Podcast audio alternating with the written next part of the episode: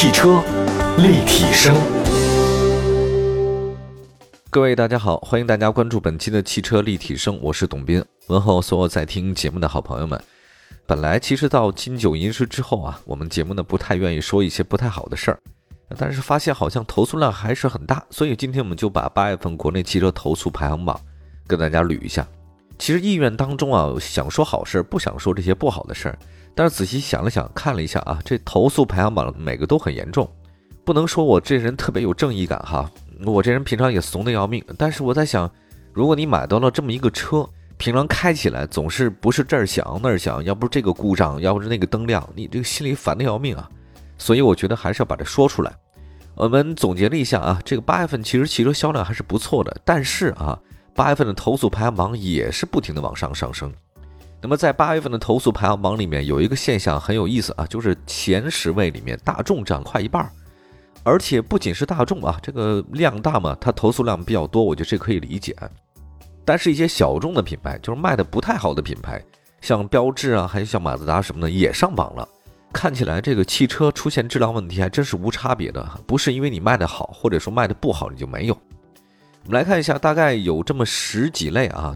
挑几个重点讲吧，先说一个大众迈腾吧，投诉量非常大。一汽大众的迈腾呢，其实是紧凑级轿车的王者了啊，卖的非常的好，一直都说是 A 加级别的车之王。虽然销量上真的很好，但是投诉量呢八月份却非常的高。车主投诉的原因呢，主要是变速箱的异响和这个原车轮胎的开裂问题。你要说，其实大众所谓的黄金组合，什么点四 T 啊，加什么这个八 AT 啊，或者双离合变速箱什么的，这个应该是不错的。但是好像它这个双离合变速箱不如 AT 变速箱那么稳定。我看了一下，之前我谁投诉呢？大概有这么一个典型案例啊，比如说这个轮胎开裂这个问题，因为变速箱说了这么多年了啊，这个没什么可讲的了。发现一个新的问题，就是轮胎开裂。之前呢看了一些帖子，网络上讨论的说有一个兄弟啊，他买的是一八款的速腾，行驶了大概也就是一万多公里吧，不是很长。结果呢，无意中发现啊，就是它的右后轮胎呢有一个很长的这个裂纹，大概是三四公分长。你要说轮胎到底是老化的裂纹，还是说自己开裂的裂纹？这个大家一眼都看得出来，做不了假的。你老化的裂跟你自己主动的裂开，这个完全不一样的啊。去四 S 店之后呢，他们说这是人为的问题。结果呢，他自己就说我想去找专业的人士来鉴定。专业人士说这个应该就是他自己开裂的。你说一个轮胎能使多久呢？我觉得不管使多久，你这一年轮胎老化开裂，这个就不是正常的了。四 S 店嘛，就维修师傅说这轮胎不是我们生产的。你要找轮胎的话呢，应该找配套厂家，是去找轮胎的生产厂家等等。反正这事儿呢，到现在为止吧，一直都还是不了了之。我也查了一下啊，这个轮胎呢，好像品牌呢是叫韩泰，因为原厂配的。韩泰的轮胎呢，在整个轮胎界当中啊，算是比较普惠吧，所以中档价位吧，啊，您可以这么去理解。现在这个事情还在讨论当中吧，还我们不知道这个是不是韩泰或者说是其他的轮胎公司在提供配套的时候就有一些问题啊。但是不管怎样，你安装在大众的车上了，所以我觉得消费者找大众还是很有理由的。第二位呢，依然是大众的车，是上汽大众朗逸。上汽大众朗逸呢，其实在国内口碑非常好，每个月呢大概卖到三万到四万辆之间，仅次于朗逸啊。但是它的投诉量非常大，主要的原因呢就是变速箱的异响和这车内的异味儿。所以我在说，如果大众能彻底解决变速箱双离合这种问题啊，那大众的车其实还算是比较完美的。但是现在这个车型呢，还有一个异味的问题。呃，发现投诉量很大，主要是一七款啊，包括像一点六自动挡啊，还包括很多车型，他说都有这个异味儿。这也看到网上这位消费者说什么呢？就是当时呢，是因为朗逸卖的比较多，口碑去的很好，所以呢，他就想着说这个有异味儿是不是也新车啊？很正常。但是呢，他说两年之内换过了坐垫儿，也换过了脚垫儿，也把自己的竹炭还有包括什么空气净化器啊都放进去了。他说：“我在夏天通风啊，暴晒大概几个小时，用了各种各样的方法，但发现异味还是存在。他忍受不了了，自己觉得呢，好像挺可怕啊。这个事儿，就是这个异味这个问题。我之前好像也做过相关的节目啊，车内异味该怎么清除，到底有哪些含量？呃，我也明白，因为我学化学出身啊，学材料，我第一个职称就是那个材料工程师哈，各位可能都不太了解。后来我才做媒体的。有些东西它是有半衰期啊，那个原子分子结构里面。”它如果说一旦用了这个胶，或者说这个塑料，你某些连接件它不是很合格，你想通过暴晒加速它是有可能，但是它还是有很长的时间它散发出来这个过程，你不可能缩短太多的。加上竹炭只是说把它吸附多了以后它会释放。另外你要说脚垫、坐垫这个你能换的，但如果说车里的一些零部件或者缝合胶、粘合剂之类的，你真的没有办法去清除它的，非常之难。你要买新车的时候，建议大家吧多谨慎一些啊，就是除了你要看这个车好坏，同时要拿鼻子去闻一闻，然后在网上去看一看到底这个车有没有什么异味。呃，这就是我这么多年我一直在买二手车的原因，车里面我觉得没有什么味道，希望大家多关注吧。这个异味明显，包括装修什么的，可能会引起一些什么疾病，这个事儿老有报道了啊。我们再说第三款车吧，这是东风标致四零八。销量一直上不去，但投诉量很高。八月份的投诉量非常之高，主要是因为它发动机烧机油和空调异味。标志的，如果你车卖的这么差，而且还有这么多的问题，真的是说不过去啊。我看比较代表性的是一位刘先生啊，刘先生说他是一点二 T 的那个标致四零八，当时买的话呢是十几万，一五年、一六年买的，很爱惜，都是去四 S 店做保养。但是，一九年的时候啊，就发现这车开六万公里有异响。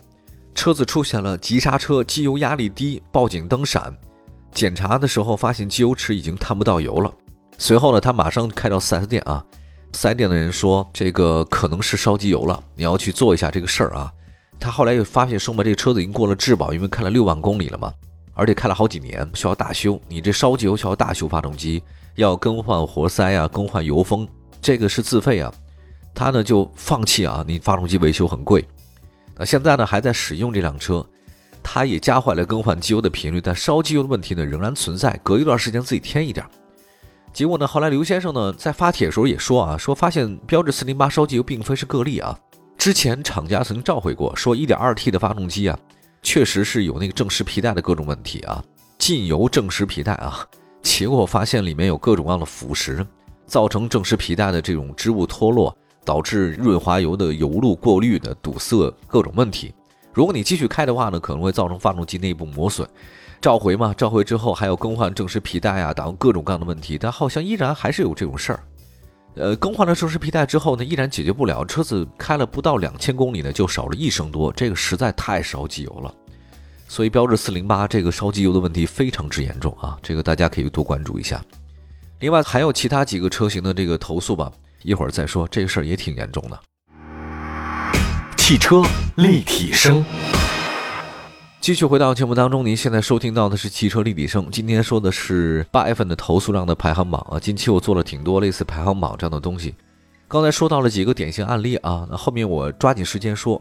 还有一个一汽大众迈腾投诉量比较高，投诉的多呢，主要是双离合变速箱还有滑阀箱，这个确实屡屡上榜啊。我解释一下什么是滑阀箱啊？滑阀箱实际上，比喻一下吧，如果自动变速箱它这个电脑板是人的大脑的话，那么这滑阀箱呢就是自动变速箱的心脏。它里面有什么呢？有很多那个弹簧啊、钢珠啊，还有电磁阀啊、阀柱等等的，它是控制油路的这个总成的。如果它这个出现问题的话，什么烧机油啊、这个换挡不及时、跳档等等，导致自动变速箱出现故障特别严重啊。另外还有一汽马自达的 Atenza。我们之前老说大众的这个变速箱的问题啊，好像一汽马自达的说的不多啊，但确实也有了。a t e n z e r 这款车的话呢，确实比较年轻化、时尚化，虽然销量一般，但是投诉量是很高。近期的话呢，它是车身异响上榜了。看到一位消费者投诉的帖子上说，每次开车啊，就像那听那个交响乐一样，A 柱、B 柱和车顶啊一起噼里啪啦的响。很多车主也反映这个问题，就是行驶过程里面车身异响。而且很多车它不是说你开了十几年哈，开了也就不到一千公里，结果的话呢就出现异响，即便是维修以后好像还是有异响。我看了一下他们那个维修的异响单啊，这个挺搞笑的，说什么什么什么走不平的路的时候那个底盘异响，什么 A 柱异响、天窗异响，什么各种异响，非常之多。四 S 店好像包括维修站也没有更好的办法，基本上是打润滑。但润滑这个东西你也知道，过两天你再开的话，它还是没有解决根本问题啊。我觉得是在装配工艺上是出事儿了。还有一个上汽大众途观 L，当年是五万块钱才能提车嘛，对吧？我记得遥想当年，途观 L 呢是继任车型，销量也不错。但它投诉的主要问题呢是变速箱的滑阀箱故障和天窗漏水。天窗故障这事儿呢，在有些大众车型上都有反馈的啊。我也开大众车，家里有两个，但是我没有发现过天窗漏水这个事儿。但是我有些朋友啊，他们发现天窗漏水，我一打听，他们都是没有去四 S 店做保养。这可能是他们在四 S 店做保养跟去路边店做保养一个特别大的一个区别。另外一个，那那个滑阀箱这个出现故障的话呢，确实是比较严重。这滑阀箱呢是自动变速箱的心脏。大众途观 L 的投诉主要是这两方面。还有一个东风日产的投诉也比较多，销量排行榜上其实轩逸已经连续好几个月呢是位居第一位了啊。但是它这个投诉比较严重的主要是什么呢？主要呢是 CVT 变速箱的异响。CVT 变速箱其实是日产还有包括像很多日系车的一个看家的一个东西啊。但是这个 CVT 变速箱的稳定性呢却令人不满意啊。在八月份的投诉当中呢，主要是它的异响和变速箱的故障灯出现了。呃，另外呢，还有一个一汽马自达的投诉量比较多，这是 4S 4。除了刚才的 Altenzer，它这个开车像听交响乐一样，一汽马自达 4S 投诉量也很大。从今年大概六七月份开始呢，马自达的 4S 投诉量直线上升，八月份呢达到六十多起，位列呢第八位啊。它的这个异响也是车身异响和中控台异响。我觉得一汽马自达其实应该反省一下，同样是马自达，为什么长安马自达就没有这么多的投诉？而一汽马自达投诉这么高，一个是 Altenzer，一个是一汽马自达的 CS，这个装配工艺其实是很好解决的一件事情，它没那么玄学啊。有的时候你说变速箱啊，这个有些是胎里带的，它没办法。但是这个异响装配这个事儿，你只要把控好车间的东西，这个是不难能够解决的哈。但是为什么同样的一个品牌马自达，在两个地方的装配就出现这么多的差异呢？要考虑到自己的装配的一件事情啊，好吧，我们再看下一个啊，一汽大众的探岳了，和大众的其他双离合车型一样啊，一汽大众探岳的投诉问题主要集中在变速箱上，而且车灯不亮是个问题。一汽大众的探岳这款车呢，刚发的时候销量是不错的，近期呢可能是有些波动，很多集中在大众投诉呢，都是说它变速箱里的滑阀箱故障，滑阀箱是自动变速箱控制油路的，如果它这个出现问题的话。什么烧机油啊，这个换挡不及时、跳档等等故障啊，这个是很要命的。接下来的话呢，再说北京现代领动，其实作为现代卖的最好的车型之一啊，领动肩负着重任，它投诉量也不少，主要是因为系统异响和变速箱异响。那这些不解决的话呢，很多消费者对于领动呢却没有那么多信心了。我们刚才说的是八月份投诉量比较高的十款车型啊，我们再捋一下到底都有哪些？有一汽大众的速腾。主要变速箱异响，轮胎开裂；上汽大众的朗逸，变速箱异响，车内异味；东风标致呢，主要集中在标致四零八，烧机油和空调问题。第四位呢是一汽大众，这是迈腾，变速箱异响和滑阀箱故障。另外呢还有就是一汽马自达 Atenza 车身异响和中控台异响，还有上汽大众的途观 L 滑阀箱故障和天窗漏水。东风日产的是轩逸，变速箱异响和变速箱故障灯亮。一汽大众的探岳主要呢是车灯不亮和变速箱异响，还有第十位呢是北京现代领动转向系统异响和变速箱的异响，还有很多的其他车型也有问题啊，像这个零度啊车内异味啊，本田飞度呢发动机异响，宝来呢是故障灯亮啊发动机异响，还有一汽大众呢是变速箱故障灯亮，还有顿挫感很严重，还有东风日产天籁呢是影音故障，雪铁龙呢是方向盘自由间隙过大烧机油。还有广丰的凯美瑞呢，是仪表台开裂、球笼套漏油哈等等，还挺多的。我们希望大家在买车之前，还是要除了关注这车辆的价格，还有它的配置高低，还有颜色。我希望大家都关注一下汽车投诉，不希望大家买到这些不好的车型。也希望各位厂家的话呢，好好的对这自己的产品负责，是你们的失误，不要让消费者承担。感谢大家收听本期的汽车立体声，我是董斌，下次节目再见，拜拜，朋友们。